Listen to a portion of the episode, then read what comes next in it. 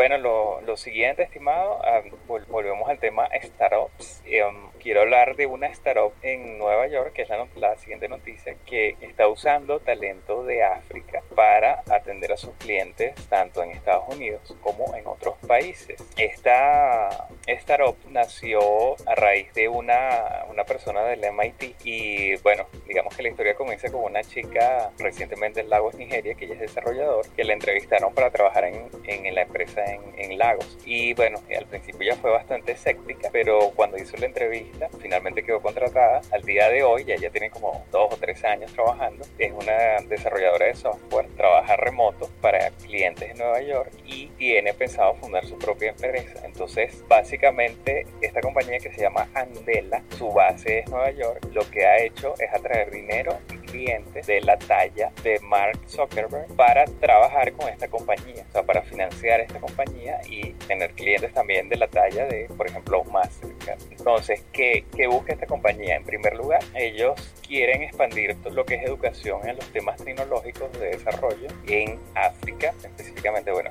empezando en Nigeria, y a través de esto dar fuentes de trabajo o impulsar lo que sería la, el emprendimiento en ese país. El modelo es, o sea, tiene la intención de incrementar el, o, expandir el potencial humano. Andela fue fundada en el 2014. Actualmente, programadores, el, número de programadores que, que, han presentado, que han aprendido a través de su, de su página de aprendizaje y entrenamiento online asciende a 20.000. Estos entrenamientos son gratis, completamente gratuitos. Y ellos tienen proyecciones que para dentro de 7 años, 2024, Andela pretende preparar 100.000 desarrolladores de software solamente en África.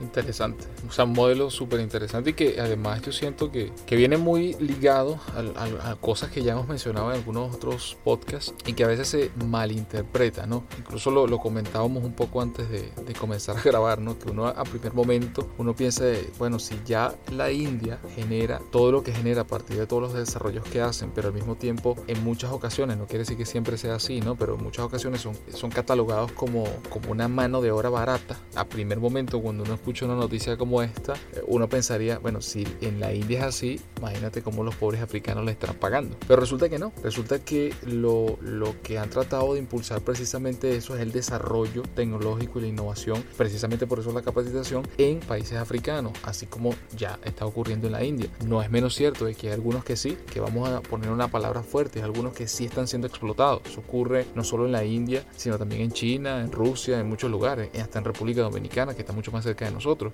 y, hasta en Venezuela podemos decirlo. Pero también, afortunadamente, hoy por hoy hay muchas iniciativas y muchas empresas que no lo hacen por eso. Ciertamente hay un factor económico involucrado, eso no es un secreto para nadie, pero eso no quiere decir de que las personas que estén del otro lado no estén ganando un sueldo justo, no quiere decir que no estén siendo preparados, no quiere decir que no estén siendo incentivados y apoyados y, además dándole oportunidades profesionales que quizás en su, en su lugar natal, en su país, en su, en su ciudad, no, no tienen o no lo, no, lo, no lo tienen tan rápidamente. Entonces, que eso se incentive con conciencia, con un plan justo, yo creo que es fundamental. ¿Por qué? Bueno, porque sabemos el déficit de profesionales que, que tenemos en distintos países. Si podemos ayudarnos y complementarnos, creo que al final el beneficio va a ser mayor. Sí, un, dos, eh, tres comentarios para cerrar la noticia, estimado. Uno, que es que esta empresa tiene 112 clientes, todavía con Mastercard, GitHub eh, en los Estados Unidos y tienen 10 otros países. Otro comentario es que ellos, que como tú,